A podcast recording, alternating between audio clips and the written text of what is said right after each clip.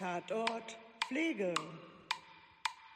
Guten Tag zusammen. Herzlich willkommen bei Tatort Pflege. Hier geht es um Mord und Totschlag. Nein, Quatsch. Hier geht es natürlich um Pflege. Und wer ist wieder für euch da? Die Vernunft, die Vernunft, die Annette Friedrich.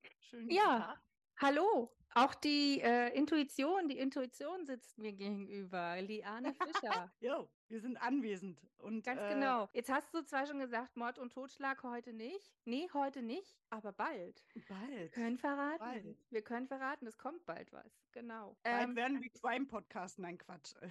nee, das glaube ich nicht. Das wäre zu deprimierend. Dann würden wir die Pflege zu, zu, zu deprimierend darstellen, glaube ich. Nein, wir wollen die Mm. Pflege sehr gut und positiv und als weltbesten Job der Welt darstellen. Genau. Ganz genau. Das tun wir auch nochmal äh, in einer Spezialfolge, von der ihr dann bald hören werdet. Wir haben Ähm, heute richtig gute Laune eigentlich. Du kommst frisch aus dem Urlaub. Ganz genau, ja. Ich habe den Frauentag in Berlin genossen, weil es war Feiertag mitten in der Woche. Meines Erachtens kann jede Arbeitswoche so aussehen, dass man immer mittwochs frei hat. Ich würde echt gut finden. So vier Tage Woche und dann immer mittwochs frei. Ja, genau. Aber das haben ja auch nur wenige Bundesländer, nicht äh, alle in Deutschland hatten den Feiertag, ne? Mhm. Ja. Aber dazu haben wir ein passendes Thema rausgesucht, was wir heute besprechen, oder? Zu unserer guten Laune. Ach so, ja.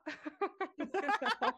ein, ein Phänomen, was äh, häufig auftaucht in der Gesellschaft, was tabuisiert wird, dass man auch Naja, ich finde Laune schon, dass es heutzutage nicht mehr tabuisiert wird.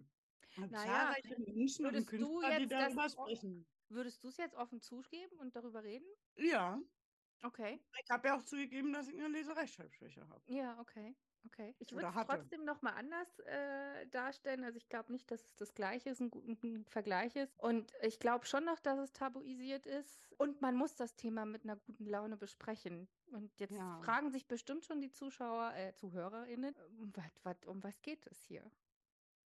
Um Humor in der Pflege, nein. es geht heute um äh, die Depression, um die depressive Verstimmung. Und ja, dazu braucht man gute Laune, um es zu besprechen. Sonst macht das wirklich äh, auch ganz schnell depressive Verstimmung, ähm, die jeder mal haben kann. Und Depression ist halt aber auch nochmal ein spezielles anderes Krankheitsbild. Und ähm, es ist tabuisiert, finde ich, immer noch. Also ich glaube, ich würde es nicht sagen.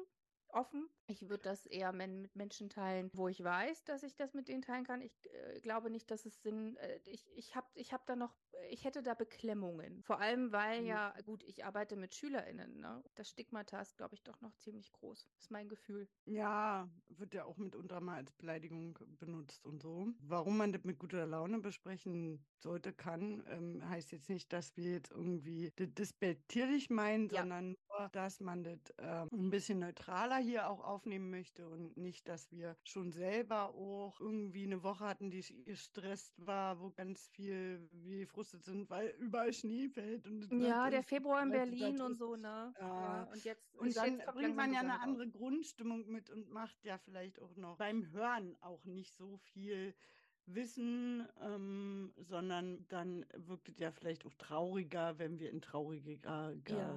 Drüber Genau, reden. So. genau. Also deshalb einfach auch, ähm, es macht jetzt Sinn, das nicht im tiefsten Winter zu besprechen. Ne? Aber man kann es natürlich auch da machen, aber äh, wir wollen ja auch mit einem guten Gefühl rausgehen und hier nicht selber traurig sein danach. Ich habe dazu zwei Fälle rausgesucht heute, also zwei Handlungssituationen. Ich habe extra einen Mann und eine Frau genommen. Hast du eine Idee, warum ich extra Mann und Frau genommen habe? Gendermedizin vielleicht? ja, spielt eine große Rolle, ja. Ja. Also wir haben ja auch Frauen- und Östrogenspiegel und wir sind daher in bestimmten Phasen unseres Zykluses anfälliger dafür, auch Stimmungsschwankungen oder PMS zu haben. Ähm, und auch Frauen haben andere Verpflichtungen. Der Care Gap ist ja auch immer noch da, dass wir die Schenke und Weihnachtsgeschenke für alle besorgen und selber nur Socken bekommen. So. Hm, den, Air, den Air Airdryer. Nee, wie heißt das Ding? Airfryer. Genau. Und wir ja dann irgendwie weniger zurückkriegen vielleicht und auch mehr Verpflichtungen mit Job und um, um uns um alle zu kümmern und so, dass die Depression noch anders ausgeprägt sein kann und auch anders behandelt werden muss durch den Hormonhaushalt der Frau. Und Männer auch einen anderen Umgang damit haben und vielleicht sich auch später melden. Da gibt es ja auch so Studien, dass Männergesundheit auch echt schwieriger ist, weil die nicht so leicht zum Arzt gehen oder nicht so leicht zur Vorsorgeuntersuchungen gehen und auch anders vielleicht mit ihrem Testosteronspiegel. Ein echter Mann ist hart und darf nicht weinen und so. Und Gendermedizin halt. Deswegen ein Mann und ein Frau-Fall. Hm. Ja, alles, was du sagst, ist korrekt, aber ein ganz wichtiger Punkt äh, spielt auch noch eine Rolle und zwar sind tatsächlich die Symptomatiken bei Mann und Frau so grundverschieden, dass man sie äh, häufig manchmal nicht richtig diagnostiziert, diese Erkrankung. Und auch Männer an sich eben nicht richtig feststellen, wie du schon sagst, sie haben nochmal ein anderes, ein anderes Betrachten ihrer eigenen Gesundheit und ähm, dafür muss man auch äh, sensibilisieren. Ne? Genau, aber auch bei Jugendlichen oder Kindern kann sich das ja auch nochmal ganz anders zeigen. Aber da haben wir jetzt keinen Fall dabei. Ähm, aber die Kinder- und Jugendpsychiatrie ist da hier auch, oder psychische Erkrankungen bei Kindern und Jugendlichen zeigen sich ja auch nochmal anders. Genau, da können wir aber auch nochmal eine extra Folge zu machen, auf jeden Fall, zu psychiatrischen Krankheiten bei Kindern, wie die sich da äußern. Genau, also auf jeden Fall würde ich jetzt einmal die Geschichte des Mannes vorlesen und Mhm. ähm, anschließend können wir das dann besprechen. Ich bin männlich, Jahrgang 85, verheiratet, habe eine Tochter und bin berufstätig.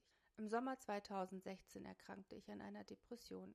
Bis ich die endlich endgültige Diagnose hatte, verging trotz frühzeitiger Behandlung viel Zeit. Aber nun alles von Anfang an. Alles fing damit an, dass bei mir im April, Mai 2016 eine Schlafstörung auftrat. Anfangs waren die noch leicht, dazu kamen dann aber nach einiger Zeit Panikattacken. Während eines zweiwöchigen Urlaubs konnte ich mich nicht daran erfreuen, geschweige denn erholen, ganz im Gegenteil. Nach dem Urlaub wurden die Schlafstörungen und Panikattacken so stark, dass ich höchstens auf eine Stunde Schlaf pro Nacht kam. Ich wusste nicht, was mit mir los war. Mein Glück war, bzw. ist, dass ich einen sehr guten Hausarzt habe. Dort fiel zum ersten Mal das Wort Depression. Ich weiß noch ganz genau, dass ich nach diesem Moment zum ersten Mal das Gefühl hatte, nicht mehr wissen, wie mein Leben weitergehen sollte. Ich hatte das Gefühl, alles zu verlieren. Von einem geregelten Alltag war nicht mehr die Rede, rationales Denken war nicht mehr möglich. Ich war nicht mehr ich selbst. So stellte ich mir unter anderem auch eine Demenzkrankheit vor. Ich konnte mir nichts mehr merken und war mit den kleinsten Aufgaben überfordert. Das Ausfüllen eines Formulars wurde zu einer unüberwindbaren Aufgabe. Ich konnte nicht mehr alleine bleiben, selbst auf meine Tochter aufpassen. Dazu war ich nicht mehr fähig. Besonders schlimm war, dass ich für meine Frau und mein Kind keine Gefühle entwickeln konnte. An Gesprächen konnte ich nicht teilnehmen, da ich mit meinen Gedanken woanders war. Ich war in ihnen gefangen. Mehr noch, es fühlte sich an, als ob ich in meinen Körper gefangen gewesen wäre. Was ich inzwischen weiß, dass bei einer Depression, das ist normal, da das Gehirn erkrankt ist und es keine positiven Gefühle entwickeln kann und auch nicht normal denkt bzw. arbeitet. Das war mir zum damaligen Zeitpunkt aber noch nicht bewusst. Und ich wollte mich immer nur verkriechen und meine Ruhe. Ich habe mich gemeinsam mit meiner Frau dazu entschieden, mich in eine Klinik einzuweisen. Das war meine beste Entscheidung. Dort wurden die bis dahin verordneten Medikamente abgesetzt und eine neue behutsame Medikamenteneinstellung begonnen. Die Depression und die mit da verbundenen Suizidgedanken blieben zunächst. Ich fühlte mich total schlecht. Ich hatte das Gefühl, dass ich nie wieder aus dieser Krankheit und aus diesem negativen Zustand herauskomme. Ich wollte absolut nicht in dieser Klinik sein. Aber zu Hause ging es auch nicht, weil mir die Sicherheit fehlte, die die Klinik mir gegeben hat. Ich hatte das Gefühl, nicht in der Wirklichkeit zu leben. Und das ganze Umfeld, sogar das ganze Gewohnte kam mir fremd vor. Die erste Medikamenteneinstellung in der Klinik gab leider auch nicht die gewünschte Besserung, dass ich erneut umgestellt wurde, bis die richtige Medikation gefunden wurde kann einige Zeit vergehen. Bis die Wirkung einsetzt, können einige Tage bis Wochen vergehen. Vom ersten Tag meiner Krankheit habe ich auf den Tag gewartet, an dem es mir endlich besser geht. Die Besserung trat nach circa zwei Monaten Klinikaufenthalt ein, die Antriebslosigkeit hörte auf, meine negativen Gedanken wurden weniger und als ich schließlich nach insgesamt zweieinhalb Monaten entlassen wurde, dachte ich, ich sei wieder komplett gesund. Die depressiven Momente waren aber immer noch da und ich merkte, dass irgendwie nichts mehr ist wie früher. Mir wurde von den Ärzten gesagt, dass das bei drei Viertel der entlassenen Patienten so sei. Der Rest der Genesung würde aber noch eintreten. Das war bei mir dann circa nach einem weiteren Monat nach der Entlassung der Fall. Die Depression kam schleichend und ging schleichend. Ich bin nun wieder in der Lage, mein normales Leben zu führen. Mir hat am Ende die richtige Medikamenteneinstellung geholfen und so konnte ich doch noch erfahren, dass Psychopharmaka auch ein Segen sein können. Ich hoffte, die Medikamente irgendwann wieder absetzen zu können. Die parallel laufende Therapie war in meinem Fall zweitrangig. Genauso hat mir der Rückhalt, den ich von meiner Frau und meiner Familie erfahren habe, geholfen, auch wenn die meistens mit meiner Krankheit überfordert waren. Mein Arbeitgeber zeigte von Anfang an Verständnis und hatte mich während der gesamten Zeit in Ruhe gelassen. Mein Hausarzt ist und war auch ein wichtiger Baustein. Er hat meine Depression nicht nur frühzeitig erkannt, sondern hat mich während der Krankheit und auch der jetzigen Nachbehandlung immer fürsorglich betreut. Ein vertrauensvolles Ärzte-Patienten-Verhältnis habe ich bei dieser Art von Krankheit als besonders wichtig empfunden.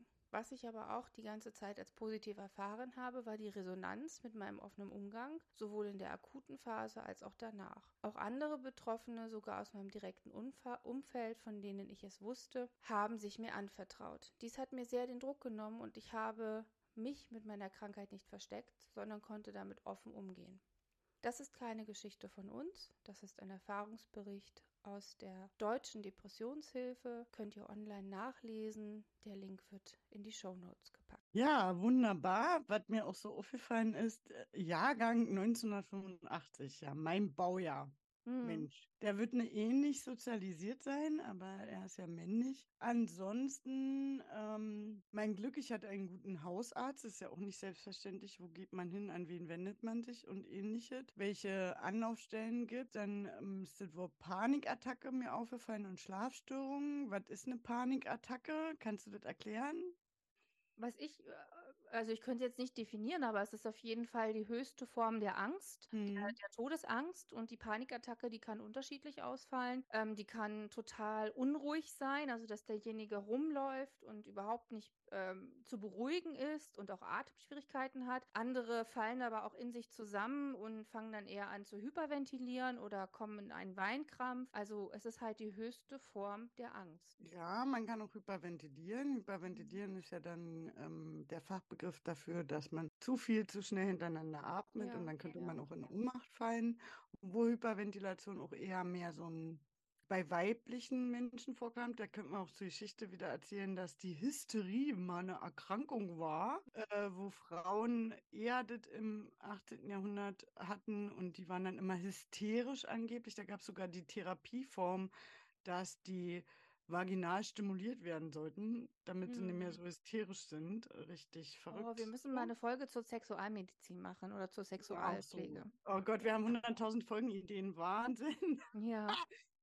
Aber Fachbegriffe, Suizidgedanken ist mir noch aufgefallen. So ja. als Begriff im Fall. Und Antriebslosigkeit und ist mir noch aufgefallen. Was ich gut finde, ist auch die Zeit nach der Depression, dieser Umgang und dass die in dem Fall halt schön auch die, die Langzeitrelevanz auch eine Rolle spielt und dass nicht nur das Akute, das ist jetzt vollkommen und ich werde irgendwie behandelt, sondern dass der Fall halt wirklich auch äh, eine Langzeitbehandlung darstellt. Was sind deine Gedanken so, die dir so aufgefallen sind? Ich habe noch das Wort Psychopharmaka, also Psycho Ach, von ja, Seele und Pharmaka mhm. von Medizin, also Seelenmedizin, ähm, ungefähr so über, über umgangssprachlich übersetzt. Ähm, das wäre jetzt noch ein Fachwort. Ansonsten ähm, finde ich es eine beeindruckende Geschichte. Es ist jetzt ein Mensch, der auf sich gehört hat. Es liegt aber vermutlich auch einfach an unserem Jahrgang. Ähm, ich würde jetzt wirklich meine Hand dafür ins Feuer legen, aufgrund meiner Psychiatrieerfahrung, dass Männer, die noch mal 10 Jahre, 15 Jahre älter wären, nicht so schnell und einfach zum Arzt gegangen wären, sondern eher versucht hätten, sich irgendwie selbst zu therapieren und irgendwie ähm, aus dieser Phase herauszukommen. Und die dachten dann, die haben eine Midlife-Crisis oder so. Sowas in der Richtung oder statt der Schlafstörung und der Panikattacke einfach eine Schlaftablette nehmen, also einfach das Symptom bearbeiten mhm. und ähm, nicht auf sich hören hören. Und äh, das ist jetzt, glaube ich, unserer Generation geschuldet. Der hört ganz gut auf sich, der geht, ähm, der geht zum Arzt. Und was er gut beschreibt, das ist auch etwas, was ich total nachvollziehen kann und was ich auch kenne aus der psychiatrischen Abteilung, ähm, dass er sich, dass er, dass, dass er diese Anhedonie, diese Freudlosigkeit so beschreiben kann und dieses Unüberwindbare, ne, die auf die Tochter aufpassen, das war nicht mehr fähig und vor allem auch diese Gefühllosigkeit, die man dann hat. Also es ist ja nicht so, dass derjenige plötzlich eiskalt wird, sondern es ist nichts mehr da. Es ist eine totale Leere und ich finde, die beschreibt er richtig gut mit dieser Freudlosigkeit, mit dieser Unüberwindbarkeit und dieses ich habe kein Gefühl mehr. Es ist nichts mehr übrig. Ich habe nichts mehr, was ich geben könnte. Und das Kannst du denn sagen, was, die, was hier das Typische ist für quasi die eher männliche Depression?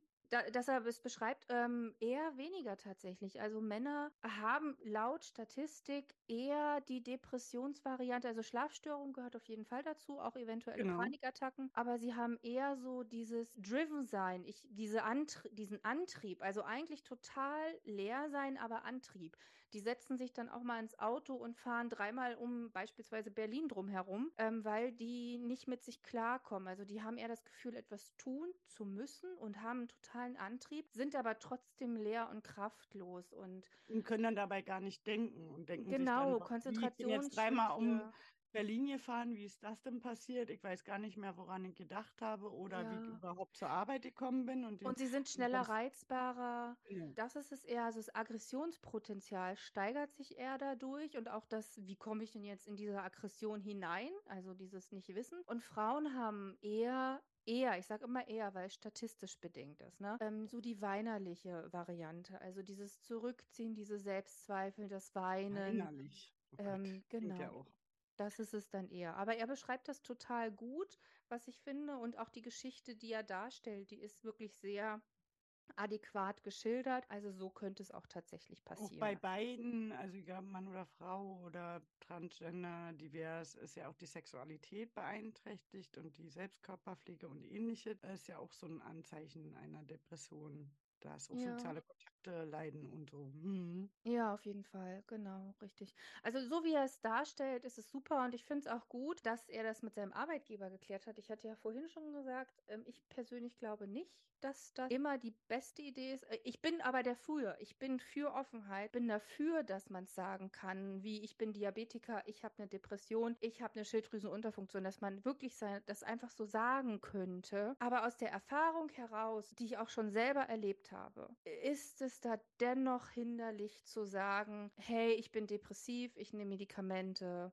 Das kann, das kann nicht immer positiv sein und das finde ich nicht schön und das sollte sich ändern. Also ich bin dafür, für offen zu sein, aber ich verstehe die Angst dahinter, es nicht offen kundzutun. Es gibt ja auch viele Männer, die mm, neu modern als Promis darüber reden. Kurt Krömer fällt mir ein, zum Beispiel als Komiker, weil man ja auch nicht denkt, dass ein Komiker vielleicht Depressionen haben könnte. Ja, tatsächlich viele. Also man glaubt gar nicht, wie viele me äh, berühmte Menschen in Kliniken sind mit Depressionen, weil sie halt auch draußen immer eine Fassade aufrechterhalten, ne, und drin dann eigentlich kämpfen. Also es ist schon Mhm. Menschen, die oft eigentlich, wo man das am wenigsten denkt, die kämpfen ganz schön miteinander. Also ja, aber du hast recht, ich finde es auch gut. Oder auch Sarah Kuttner schreibt ja auch viel darüber, hat es auch viel öffentlich Genau. gemacht. Es ist im Normalfall noch nicht angekommen. Definitiv nicht.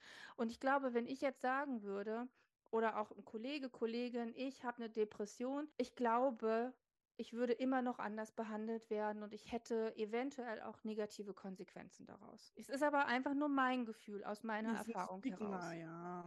Ähm, oder ein Stereotyp oder ein Vorurteil, was da mitschwingt. Ja. Ja, aber es gibt ja natürlich auch wieder rechtliche Absicherungen, was wir jetzt ja dann auch äh, gleich mit besprechen können, wenn wir in die Kompetenzbereiche gehen. Wollen wir mal gucken, Mhm. wollen wir schon reingehen? Ja, Ja, können wir machen. Dann Mhm. gehen wir mal gleich in den Kompetenzbereich 1, Pflegeprozess, Pflegeanamnese und Pflegediagnosen. Also der Fall gibt ja sehr, sehr viel her. Ist ja auch ein bisschen zur Langzeitversorgung wird es dargestellt. Wir haben viele Informationen und äh, dadurch ja auch schon eine gute Anamnese, die wir anhand dieses Falls aufstellen können. Und er zeigt einige klassische Symptome, aber auch typisch, kein ganz so typischer Umgang vielleicht als Mann, weil er ja schon relativ gut erkennt und zum Arzt geht und sich äh, ja auch sagt, dass er einen guten Hausarzt hatte, der ihn dann überhaupt auf die Idee gebracht hat, dass das sowas sein könnte. Möchtest du was ergänzen, jetzt erstmal so Richtung Pflegeanamnese oder soll ich ein paar Diagnosen nennen, die Mm, Ich würde jetzt bei der Pflegeanamnese nur noch mal ganz kurz, also Pflegeanamnese heißt ja, wir führen Ursachen zusammen oder Hintergründe zusammen. Genau. Und ähm, man könnte jetzt noch mal ganz kurz zwei, drei Punkte nennen, weil, wer überhaupt eine depressive Störung entwickeln kann. Und das geht aus dem Fall nämlich gar nicht heraus. Also Stimmt. es kann nämlich sein, dass er eine bipolare oder depressive Störung in der Familiengeschichte hatte. Es können somatische Problematiken sein, das heißt, man könnte ein Krankheitsbild haben, was die Depression verursacht, wie zum Beispiel äh, Probleme mit dem Hormonhaushalt, also die Schilddrüse beispielsweise, ein Substanzmissbrauch oder eine Abhängigkeit, ein aktuell belastendes Lebensereignis oder auch ähm, keinerlei soziale Unterstützung. Das sind so Risikofaktoren, die man betrachten könnte in Auch einer Trauma. Anamnese. Genau, in einer Anamnese, um zu schauen, ob man vielleicht eine Ursache findet. Manchmal findet man auch keine und es ist einfach nur ein Gehirnstoffwechselproblem, was auftauchen kann. Und dann ist es so und dann muss es behandelt werden und ähm, das Gehirn braucht dann einfach Unterstützung. Sag mal, ich habe gerade Wortfindungsstörung oder vielleicht Mhm. könnt ihr mir helfen. Gab doch diesen einen berühmten Fußballer, der Depressionen hatte. Mir fällt der Ja. Name nicht ein. Oh Gott. Ähm, es gibt ja viele. Meinst du den, der sich vor den Zug gest äh, gestürzt Ja, ja, hat? ja, ja, ja. Ja.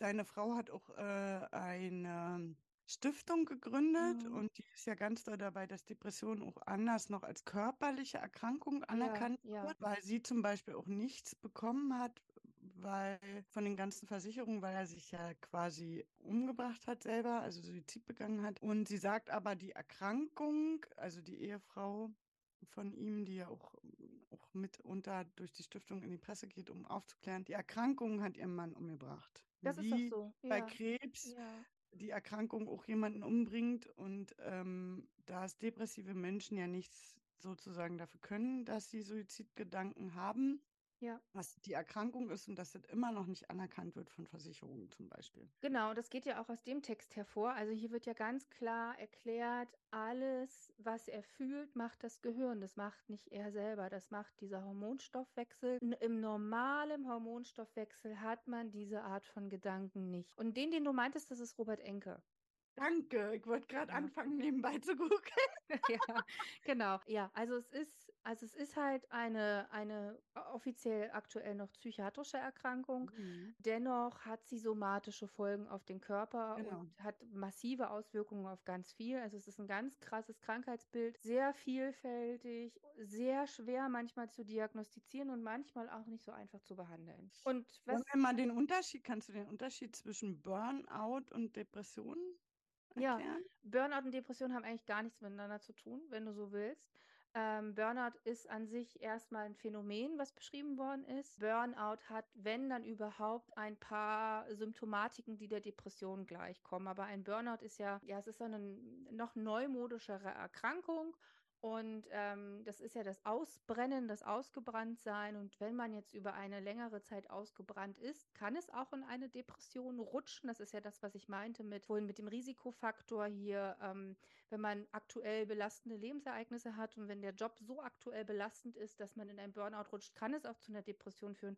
Ansonsten haben es, wenn dann überhaupt, erst im späteren Verlauf, also im ganz krassen Burnout, hat man erst Symptomatiken, die ähnlich sind, aber es wird ganz anders behandelt. Äh, Und wenn es von einem Burnout in eine Depression geht, dann muss das auch so beschrieben werden. Und dann ist es nicht am Ende das Burnout die Diagnose, sondern ist tatsächlich die Depression die Diagnose. Genau, dann kann man sagen, es ist eine leichte, eine mittelgradige oder eine schwere Depression. Und Ja. ansonsten sagt man, ist ein Burnout, kann jeder mal haben. Es kann auch eine Mhm. depressive Verstimmung sein. Ja, Und dass jeder mal eine hohe Belastungssituation erlebt oder Liebeskummer hat. Liebeskummer ja, kann sehr ähnlich wie eine Depression sein. ja, Also das hat, glaube ich, jeder schon mal gehabt, richtig krasse Liebeskummer, um sich da reinzufühlen. Und eine Depression ist quasi durchgängig nicht mehr rauskommender Liebeskummer, um es mal so ja, krass zu überspitzen. Auch wenn man hier ja eher auch trauert um Menschen, die man verloren hat, gibt's, äh, müsste man diese Trauer oder den Menschen einfach wegnehmen und sagen, nur diese durchgängige Gefühl, sich schlecht zu fühlen, traurig zu fühlen,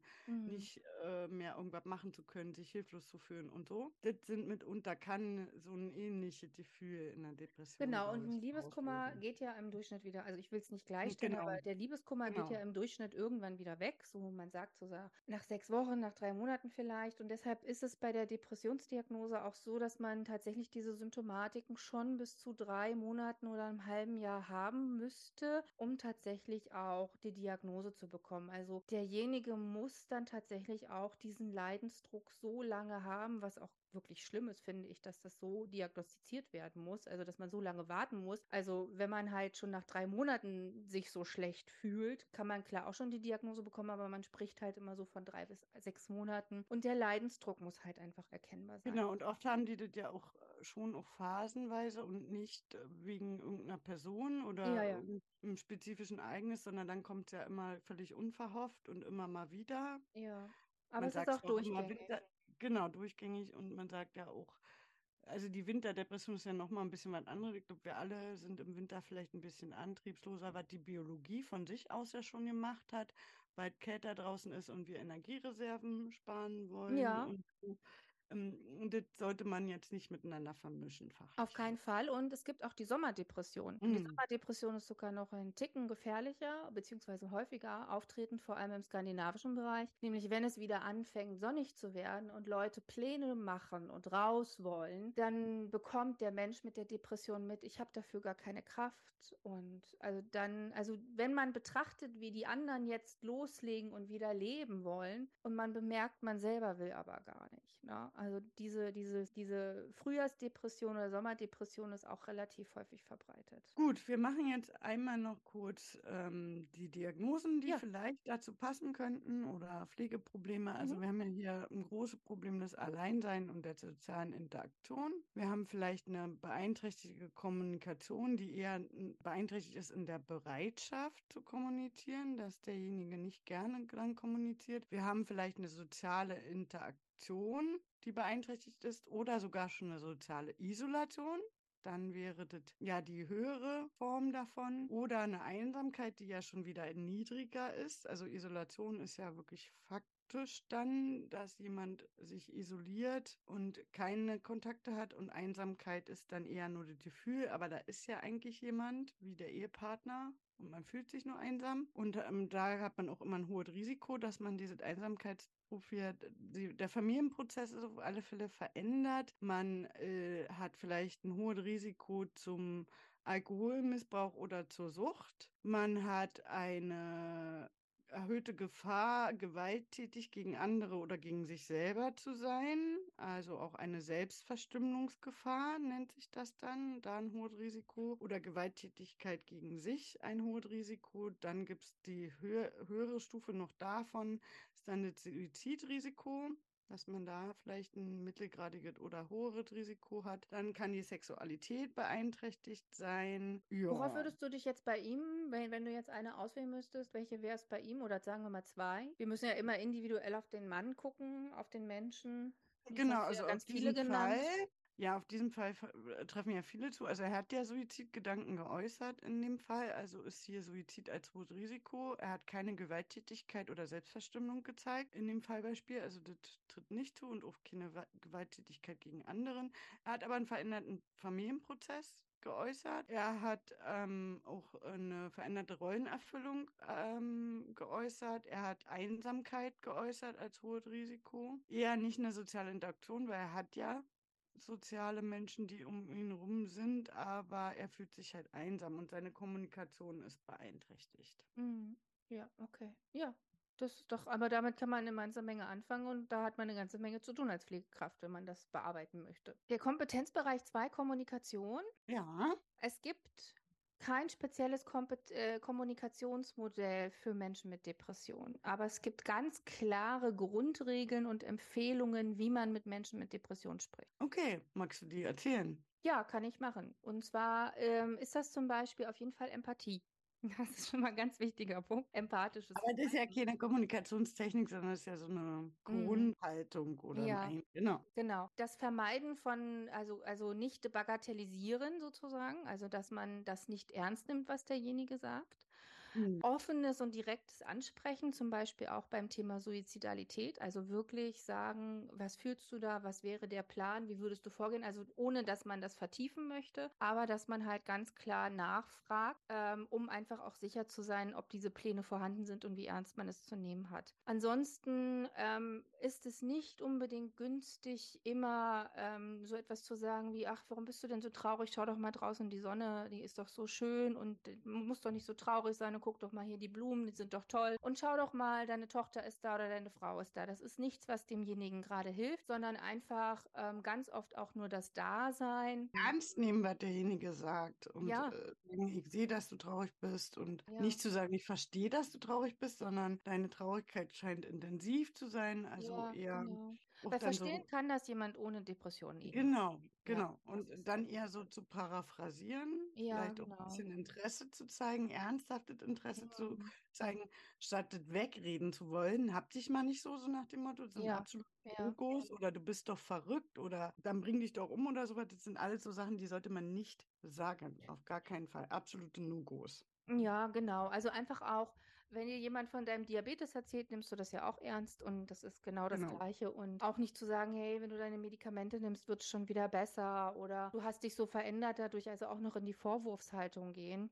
Also das bringt dem hier nichts nicht. Ähm, zuhören, da sein, ernst nehmen, paraphrasieren, das ist das Wichtigste und einfach nicht noch sagen, hey, ich habe dir Blumen mitgebracht, schau doch mal, wie toll das Leben ist oder ess doch mal den Kuchen auf, dann geht's dir schon wieder besser. Oder äh, hier ein Stück Schokolade, Schokolade macht doch glücklich. Also das ähm, funktioniert halt einfach nicht, das ist nicht der Fall. Umgang mit Depressiven kann sehr schwierig sein, je nachdem, wie stark das Leiden und der Leidensdruck ist. Ähm, deshalb kann das auch mal sehr belastend für die Angehörigen sein. Und ähm, da äh, würde ich auf jeden Fall Selbsthilfegruppen oder auch ähm, Selbsthilfe, ja, also nicht nur Gruppen hingehen, sondern vielleicht auch auf so Social Media Accounts sich einfach austauschen mit anderen, wie es denen geht und was die so tun und Genau. was sie erlebt Kann ja haben. bis hin zu Selbstpflegedefizit gehen, dass die sich gar nicht mehr richtig selber fliegen, duschen oder ähnliches können oder auch nicht mehr essen wollen. Spätestens dann sollte man auch über eine Klinikeinweisung nachdenken, wenn der Zustand so ist, dass man ähm, auch wirklich nicht mehr in der Selbstpflege vernünftig ist. Ja, wenn es zum Beispiel so zu, zu, zu jetzt sage ich zwei äh, Fachwörter, depressiver Stupor oder zur Agitiertheit kommt. Genau, Also der depressive Stupor ist halt, man sitzt nur noch da und reagiert nicht mehr. genau, Das ist, kann eine lebensbedrohliche Situation werden, weil genau. sich derjenige gar nicht mehr bewegt und nicht mehr wahrgenommen wird und auch die Agitiertheit, wo dann sozusagen Antrieb und Psychomotorik gehemmt sind, also wo auch wenig Bewegung stattfindet. Und ähm, spätestens wenn solche somatischen äh, Symptome noch dazu kommt, dann muss klinisch reagiert werden, ja. Genau.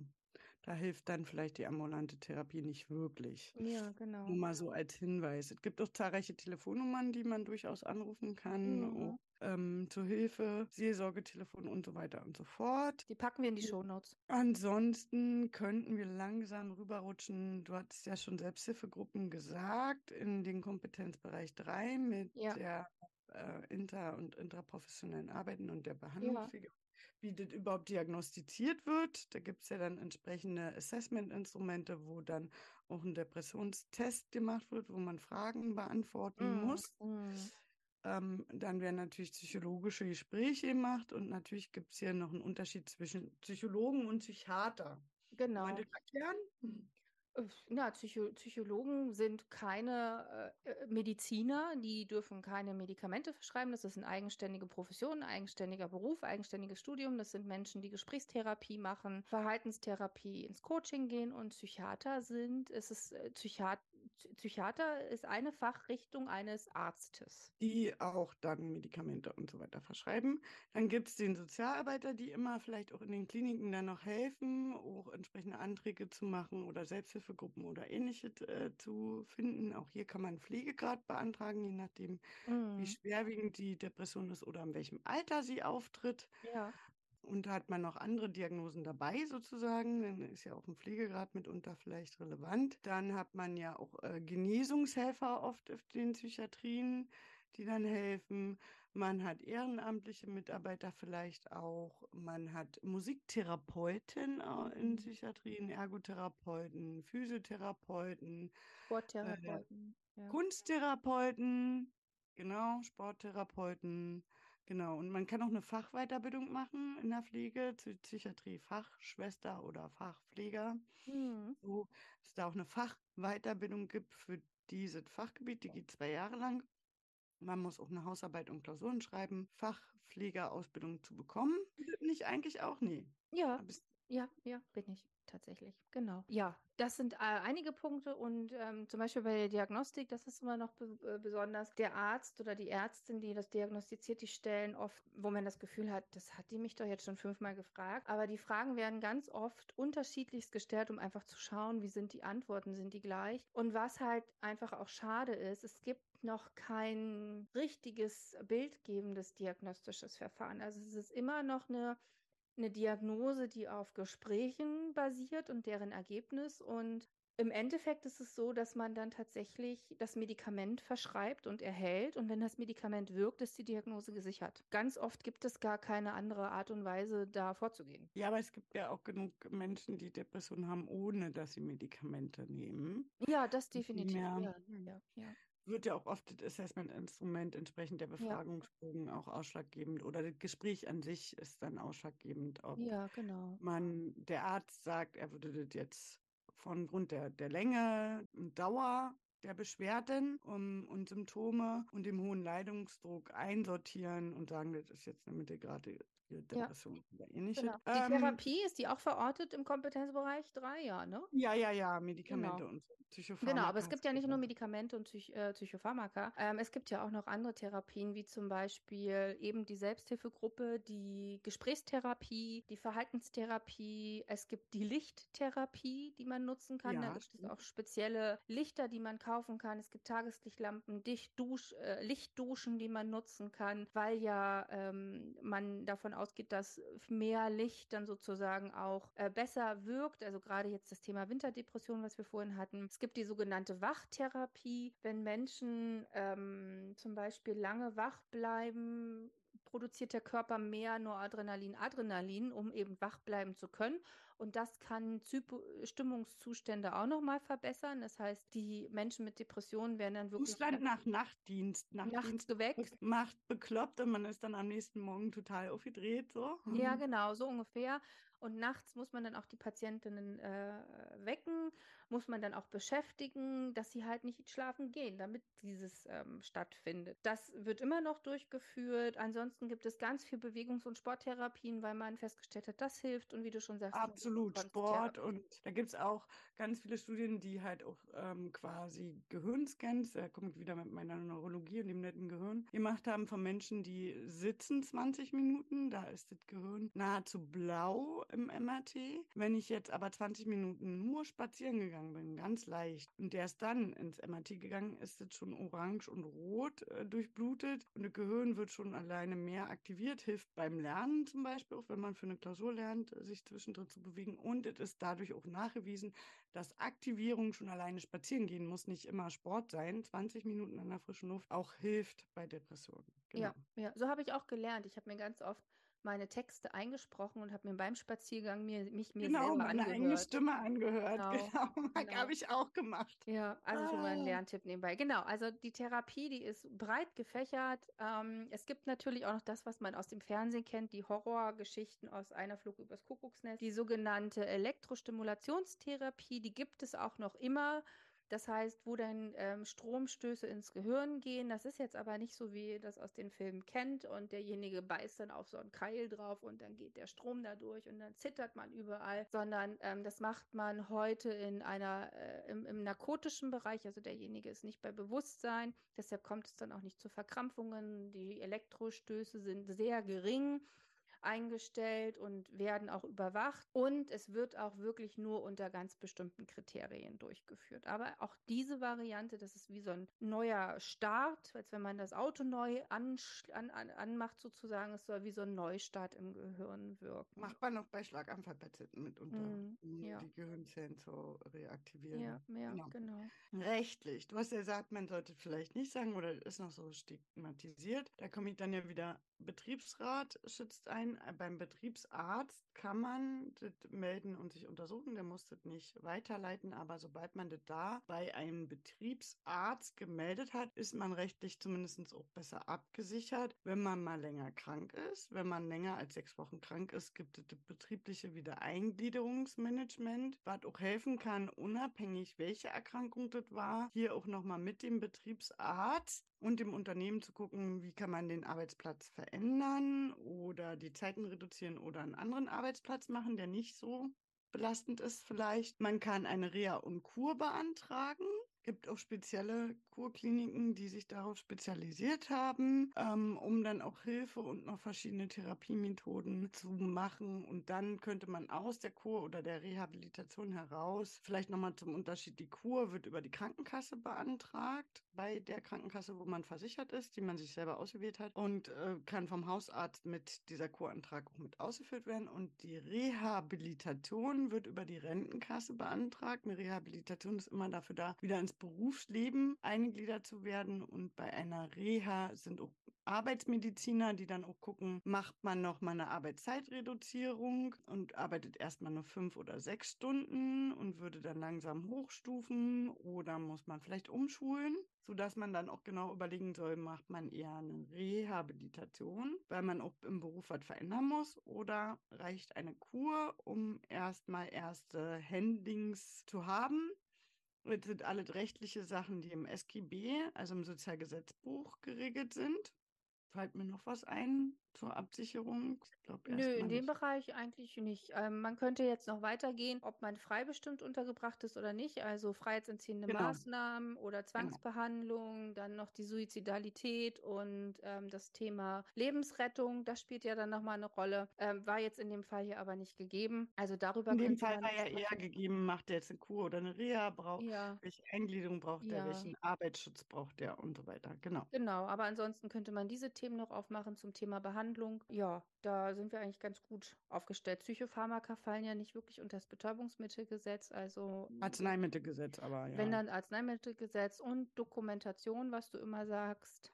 Und Datenschutz. Und Datenschutz, genau. Also der Datenschutz spielt ja auf jeden Fall eine Rolle. Also wir haben ja, ja. schon darüber gesprochen zum Thema Beruf und Diagnose und das, das spielt eine Rolle auf jeden Fall. Kompetenzbereich 5. Äh, Pflege, Wissenschaft und berufsethisches Verhalten und Wertehaltung zu reflektieren. Man hat oft im Umgang mit depressiven Patienten oder generell bei psychischen Erkrankungen auch Supervisionen und ethische mhm. Dilemmata mit sich selber. Die psychiatrische Pflege ist schon auch speziell und geht unter die Haut. Da gibt es mhm. dann auch mhm. immer spezielle Hilfen und Fallbesprechungen, Supervision und ähnliches, sodass die Psychologen, die dort arbeiten, auch immer dem Pflegeteam eigentlich helfen. Muss man auch wissen, wenn man dann mal in der Psychiatrie oder so einen Einsatz hat, dass da auf alle Fälle auch eigentlich ein offener Umgang mit den eigenen Gefühlen auch herrscht, auch als Pflegepersonal, um dann eine eigene Haltung und Grundhaltung zu bekommen. Es gibt keinen Expertenstandard äh, dazu, aber es gibt eine Leitlinie. Ja, genau, aber da wir ja Pflegekräfte sind und äh, würde ich mir das tatsächlich wünschen. Also ja. wir haben für Menschen mit psychischen Erkrankungen und im Umgang mit psychischen Erkrankungen ganz, ganz wenig Pflegewissenschaftliches.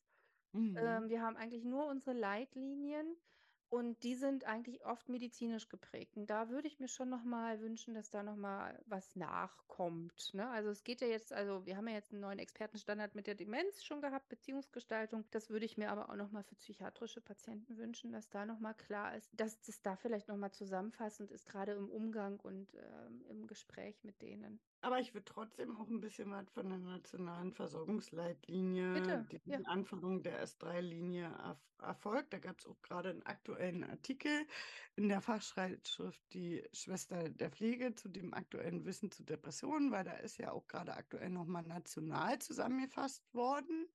Und nach äh, nationalen Studien sozusagen und die ist ja auch frisch äh, im September 2022 verabschiedet worden und die finale Anpassung und Herausgabe war jetzt im Januar 2023, also ganz, ganz frisches äh, Wissen. Und hier wurde dann auch entsprechend geguckt, dass man frühere depressive Episoden als wichtige Faktoren nimmt und auch betrachtet. Dann hattest du die Risikofaktoren ja schon genannt, die auch hier wieder ähnlich aufgegriffen sind und auch äh, nach wie vor noch so bestehen. Man hat die Beschwerden und Merkmale eher in Patientenberichtsmerkmale und in Erscheinungsbild sozusagen unterschieden. Einmal das, was der Patient selber berichtet und einmal wie er aussieht, also was man beobachten kann als Erscheinungsbild und hat als Therapieplanung eher diese partizipative Entscheidungsfindung. Er muss erstmal erkennen, dass er ein ähm, Problem hat und Ressourcen hat und in einem kontinuierlichen Entscheidungsfindungsprozess wird der Patient begleitet. Also er kriegt jetzt nicht einfach Medikamente, sondern muss selber wählen, ob er die haben möchte, ob er sie nehmen möchte, was für Therapien er hat. Also diese, diese Autonomie und partizipative Entscheidungsfindung, also dass der Patient im Behandlung oder die Patientin im Behandlungsverlauf selber mitwirkt, mitentscheidet, selber Ziele aufstellt, Vereinbarungen einhält und Vereinbarungen macht. Macht man auch oft mit Suizidkranken, dass man Vereinbarungen äh, trifft. Also in einer Viertelstunde komme ich nochmal gucken und bis dahin ist alles in Ordnung und dann sagst du mir, wie du vielleicht heute, da, heute Abend vielleicht essen möchtest und dann will der aber vielleicht immer noch nicht essen und dem geht es immer noch nicht schlecht. Dann sagt man, okay, ich komme in der nächsten Viertelstunde nochmal gucken und dann können wir vielleicht nochmal drüber reden, ob du was essen oder was trinken möchtest. Genau, also man trifft Vereinbarungen, sagt diese Partizipation. Genau, und man macht keine Placebos mehr. Man gibt grundsätzlich keine mhm. Placebotherapie, weil das das Vertrauen des Patienten missbraucht und dann das verstärken könnte, gerade bei psychischen Erkrankungen. Hier einfach mal irgendeine blaue Pille nehmen wird dann schon mhm. besser. Mhm. Funktioniert nicht und macht den Prozess eher schlimmer. Ich was, was ganz Wichtiges mhm. vergessen. Gut. Und ja, genau, den ethischen Dilemma-Bereich hast du ja schon angesprochen. Ja, also wir haben den jungen Mann jetzt erstmal gut besprochen, denke ich. Dann habe ich ja noch eine ne Frau mitgebracht. Oder wolltest du noch was sagen?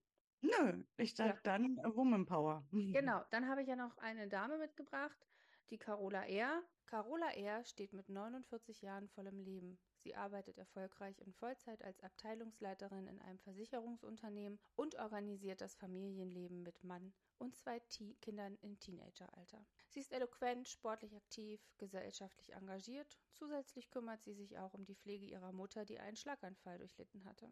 Doch dann beginnt eine zunehmende Erschöpfung, die schnell stärker wird. Carola R fehlt immer öfter der Antrieb. Im beruflichen und familiären Situationen empfindet sie zunehmend Versagensängste. In der Folge zieht sie sich immer mehr zurück, meidet Treffen im Beruf und Freizeit. Ihre Stimmung wird gereizter und es kommt häufiger zu Konflikten. Carola R. sucht sich Hilfe bei einem Psychiater, der ihr ein Antidepressivum verschreibt. Doch das gewählte Präparat schlägt nicht an. Sie wird für sechs Wochen krankgeschrieben. Die Fähigkeit, ihren Tag zu strukturieren, lässt nach. Sie kann sich immer schlechter konzentrieren und Versagensängste nehmen zu. Nur noch selten verlässt sie das Haus und zieht sich zurück. Laute Geräusche werden unangenehm und sie kann, sich, sie kann nicht mehr richtig ein- oder durchschlafen.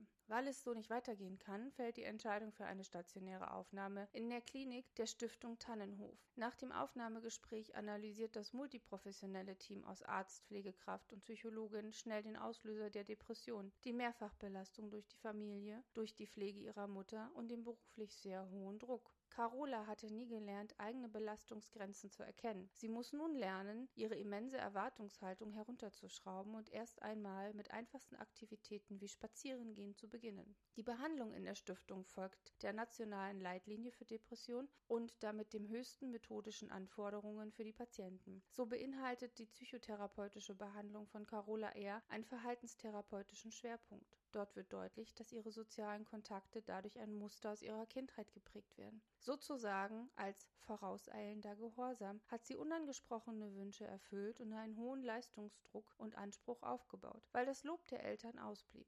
Sie muss nun lernen, Beziehungen auf Augenhöhe einzugehen und zu erfahren, dass sie auch ohne Gegenleistung gemocht und geliebt wird. Zudem erfolgte die Umstellung auf ein neues Antidepressivum. Gemeinsam mit Carola Eher wird besprochen, wie lange die Medikamenteneinnahme voraussichtlich notwendig sein wird. In der Aufklärungsgruppe der Psychoedukationsgruppe wurden ihr gemeinsam mit anderen Betroffenen wichtige Informationen über die Depression und Anleitung zur Bewältigung ihrer Situation vermittelt, darunter auch die zehn goldenen Regeln zur Depressionsvorbeugung. Idealerweise wären auch die Angehörigen eingebunden. Zum Behandlungskonzept gehört auch die psychosoziale Unterstützung für die Zeit nach der Entlassung. Die gestufte berufliche Wiedereingliederung über drei Monate knüpft nahtlos an den zehnwöchigen stationären Aufenthalt an. Carola R. fühlt sich bei der Entlassung aus der Klinik bereits zu 80 Prozent gut. Dank der Behandlung weiß sie, dass sie ohne Druck noch auf weitere Verbesserungen im Verlauf auf der Zeit vertrauen darf und dass ihr frühere Eigenerwartung von 120 Prozent hinter sich lässt. 100 Prozent ist ein gesundes Maß, nicht mehr. Die Geschichte ist auch nicht von uns geschrieben. Sie ist aus der Stiftung Tannenhof ähm, und dort sind ein paar Depressionssituationen geschildert, Erfahrungsberichte. Der Link folgt in den Show Notes. Ja, Band Psychosoziale Unterstützung ist mir hier aufgefallen. Dann auch ähm, steht hier die einfache Aktivität des Spazierengehens. Da kommt dann wieder das hoch, was wir zuvor schon besprochen haben, so ein bisschen. Auch wirklich, dass sie anders ihre Erschöpfung und ihre familiäre Situation beschreibt. Und äh, eigentlich vorher ja eloquent, was für ein Begriff, ähm, also sehr aktiv war. Ähm, Psychoedukationsgruppe ist, glaube ich, auch was, was man so mal erklären müsste. Kannst du das? Äh, ja, eine Psychoedukation steht ja eigentlich schon davor. Das ist eine Aufklärungsgruppe. Ach, Aufklärungsgruppe. Genau. genau. Äh, die, die Psychoedukation, die wird ja immer durchgeführt und wird ja auch versucht, darüber hinaus beizubehalten, indem man einfach aufnimmt, was Patienten mitgeben, das dann auch niederschreibt und dann eben aufklärt darüber. Also das ist sozusagen das äh, Fachwort dafür. Ansonsten haben wir ja vor der Aufzeichnung schon ein bisschen gesprochen und auch festgestellt, dass wir vielleicht zu Suizid oder Suizidgefahr mal eine extra Folge machen. Deswegen würde ich da jetzt nicht ganz so eingehen. Sind wir ja mhm. vorher beim Vorbeispiel auch nicht so darauf mhm. eingegangen, auf die Hilfestellung dabei und die Suizidwarnsignale und so was. Alles, das würden wir alles mal ja. in einer weiteren Folge irgendwann mal besprechen. Das wird sonst zu viel. Was man mhm. aber hier genauso hat, ist, dass man die Auslöser der Depression hier gut beschrieben hat, finde ich, wie im ersten Fall auch.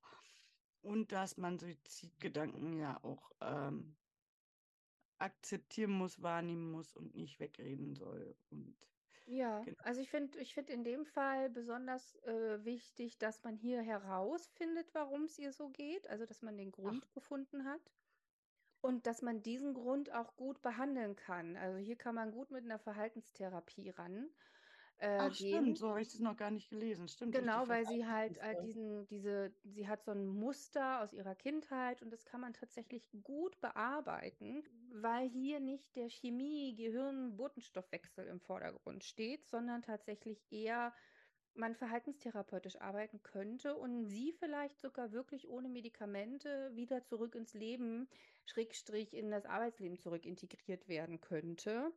Genau, äh, durch Selbstwirksamkeit zum Beispiel. Bitte? Durch eine verbesserte Selbstwirksamkeit. Und genau, und im ersten Fall war das ja nicht so. Also da war es ja nicht so klar, was es ist. Und wahrscheinlich könnte es sein, dass häufiger und länger Medikamente genommen werden muss.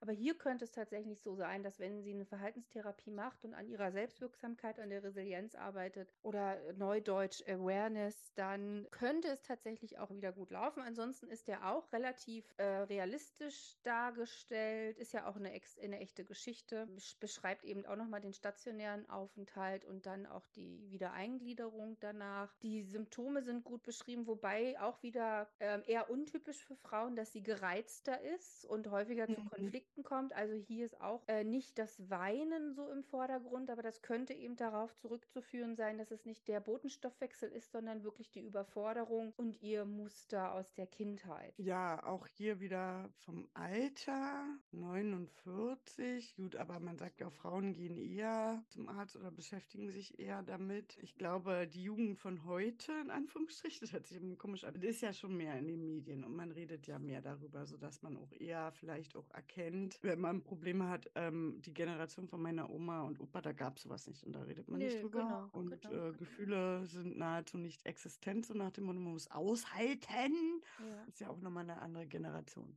Ja, aber sie ist ja jetzt so ein Zwischending, ne? Und auf jeden Fall ist sie eine Frau, sie guckt nach sich, sie hat sich auch gleich den Facharzt gesucht und ähm, das gewählte Präparat schlägt aber auch nicht an, was für mich logisch ist, weil ähm, sie, glaube ich, nicht eben die typische Depression hat, sondern eher äh, in so einem ganz starken Burnout ist und auf dem Weg hin zu einer Depression, wo dann auch nicht unbedingt das Mittel die Wahl ist, sondern vielleicht eher eher therapeutische Gesprächsprozesse. Deshalb macht das genau. Sinn, dass es nicht angeschlagen ist, aber ähm, sie ist auf jeden Fall auf dem richtigen Weg und ähm, sucht sich Hilfe in der in der stationären Behandlung und ähm, andere Medikamente können dann da auch besser wirken, aber eben auch auf jeden Fall die, die dabei nebenbei herlaufende komplette Gesprächstherapie. Kann man aber auch nochmal therapieren, äh, äh, therapieren, oh Gott, äh, besprechen, dass die Plätze in Deutschland ja auch nach wie vor rar sind und man lange braucht, um Psychologen oder Psychiater zu finden. Ah, das Spannend, wollte ich nachher gleich, schon sagen, ja. Ja. und spannend, dass sie auch gleich zu einem Facharzt gegangen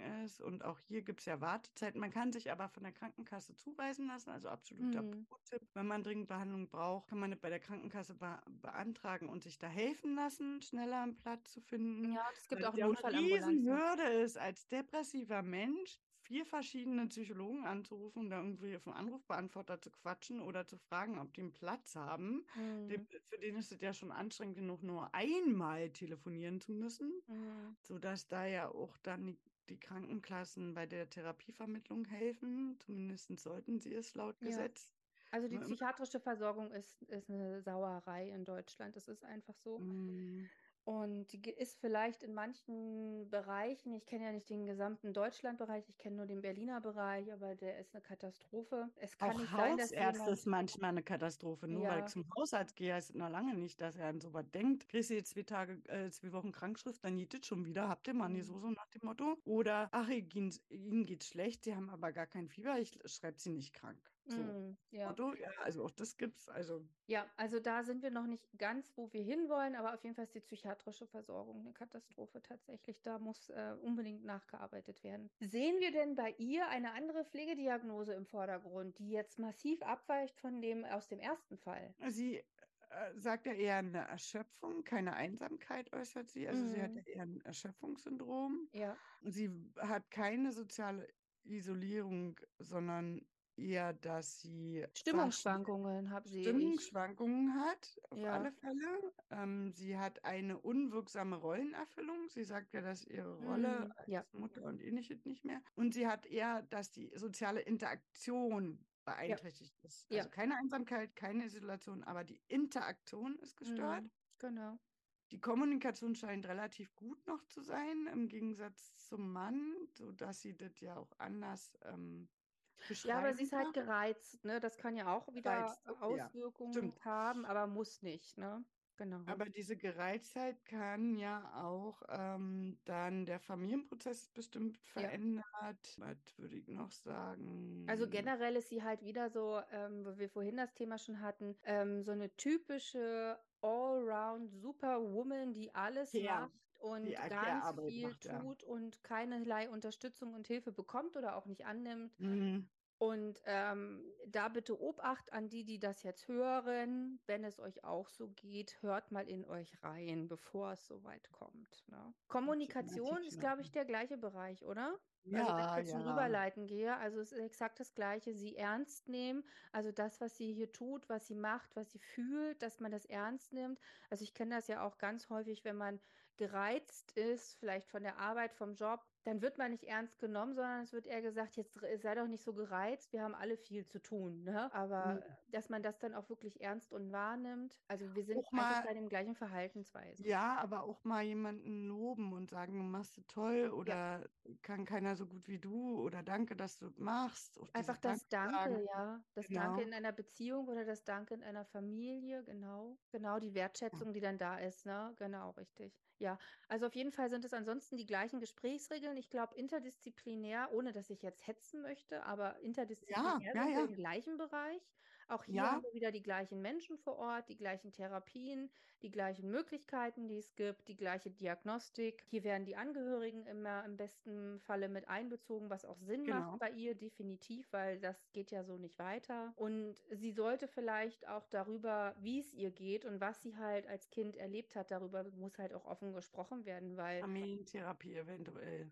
Ja. Eventuell, genau, dass man halt, und man könnte auch gleich mal gucken, wie geht's denn meinen Kindern? Geht's da genauso? Behandle ich meine Kinder vielleicht gleich, ne? Genau, und dann äh, sind wir ja schon im Dreier gewesen, weil es ähnlich war, ähm, im inter- und interprofessionellen Arbeiten noch Arzneimittelgesetz, obwohl sie ja dann die Arzneimittel nicht mehr nimmt. Und gesetzlich auch ähnlich. Ähnlich, Ähm, genau das Gleiche. Genau. Reha, stationärer Aufenthalt hm, und so weiter und so fort, Ja. arbeitsrechtliche Absicherung, ähm, Genau, hier steht auch wieder Mhm. berufliche Wiedereingliederung, die du vorhin schon Genau. erklärt erklärt hast. Also von daher ähm, alles dabei. Was man vielleicht nochmal erwähnen könnte, man könnte halt in eine private Klinik gehen, man könnte aber auch in eine ganz normale stationäre Klinik gehen.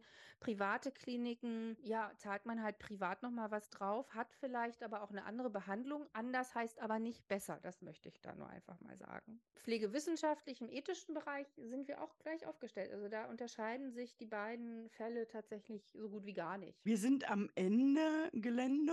Ich würde zusammenfassen nochmal minimal. Also ja. wir haben natürlich gesagt, auch wir müssen in der Pflegeanamnese viel gucken äh, von den äh, Beschwerden, die der Patient äußert und wie er selber aussieht im, im Erscheinungsbild. Das haben wir auch durch die ähm, Leitlinie gelernt, die ich gleich nochmal erwähnen werde, ganz am Ende, sodass sich der Kreis wieder schließt. Wir haben viele verschiedene Pflege, mögliche Pflegediagnosen genannt, auch die Selbstfürsorgedefizit oder dass die Haushaltsführung beeinträchtigt ist, fallen mir noch so ein oder Inaktivität, dann kommunizieren kann beeinträchtigt sein, die soziale Interaktion kann beeinträchtigt sein, soziale Isolation, Einsamkeit, Rollennichterfüllung, äh, Familienprozess kann verändert sein, ähm, Gewalttätigkeit gegen andere oder Reizbarkeit hier, Stimmungsschwankungen, Selbstverstümmelung als hohes Risiko, Gewalt gegen sich selber also. Dann hatten wir noch die Sexualität, die beeinträchtigt sein kann und so weiter. Also viele verschiedene. Da muss man immer gucken, welche ist die vorrangigste und die wichtigste oder die wichtigste für den Patienten. Dann Kommunikation Go's und No-Go's. Die Go's, die wir sagen, wir sollen ernst nehmen, wertschätzen, ähm, spiegeln, paraphrasieren, wiederholen und nicht abreden. Das ist ein No-Go. Nicht irgendwelches Stigma benutzen, wie du bist doch verrückt oder das ist doch gar nicht so oder hab dich nicht so. Das sind No-Go's in der Kommunikation. Dann haben wir in der intra- und interprofessionellen Pflege ja auch über die Psychopharmaka und dass in Deutschland zu wenig Therapiemöglichkeiten noch gibt, aber dass zahlreiche Berufsgruppen haben Psychologe und Psychiater unterschieden, haben die ganzen Therapieberufe, Musik, Sporttherapie und so weiter besprochen und haben dann im Kompetenzbereich 4 rechtlich ja nochmal geguckt nach den betrieblichen Wiedereingliederungen der Arbeitsmedizin und Arbeitsmediziner, äh, haben nach einer Reha- und Kurmöglichkeiten geguckt, so wie du hattest gesagt, falls es schlimm ist, mit der freiheitsentziehenden Maßnahme geschlossener, offener, stationärer Aufenthalt und so weiter. Arzneimittelgesetz, Dokumentationspflicht und Datenschutz, um es nicht zu vergessen und haben dann ganz zum Schluss äh, gesagt, wir haben weniger pflegerische Wissenschaft äh, dazu. Äh, es gibt keinen Expertenstandard, aber wir haben natürlich auch immer in der Ethik und es gibt Supervision und kollegiale Beratung, weil es ja hier in der psychiatrischen Pflege auch immer einen ethischen Konflikt geben kann und man auch seine eigenen Gefühle beachten muss, ähm, weil das unter die Haut gehen kann, im wahrsten des Wortes, so nach dem Motto, ähm, dass man da mitfühlt und das ja auch in Supervisionen und Fallbesprechungen Rechtsprechung oder Fallberatung, Kollegialberatung in der Psychiatrie eher auch bespricht und da auch mit den Psychologen auf Station auch als Personal reden kann. Und es eine Fachweiterbildung gibt, hatten wir noch gesagt und haben die nationale Leitlinie, die S3-Leitlinie zur Behandlung von Depressionen, die gerade frisch im Januar 2023 neu veröffentlicht wurde und in der Schwester der Pfleger in der aktuellen Ausgabe von diesem Monat vom März 2023 auch veröffentlicht veröffentlicht wurde. Sämtliche Telefone, Selbsthilfegruppen und äh, Telefonnummern und äh, die äh, Leitlinie und alle weitere findet ihr in den Shownotes zu diesem Podcast, packen wir mit rein. Und dann sind wir am Ende.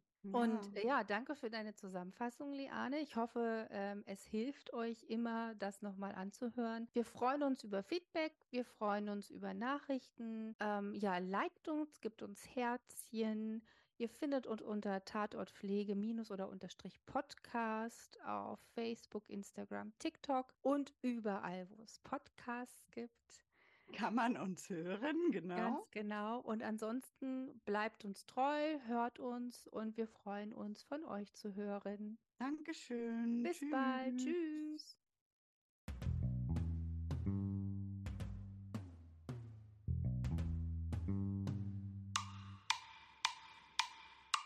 Tatort Pflege.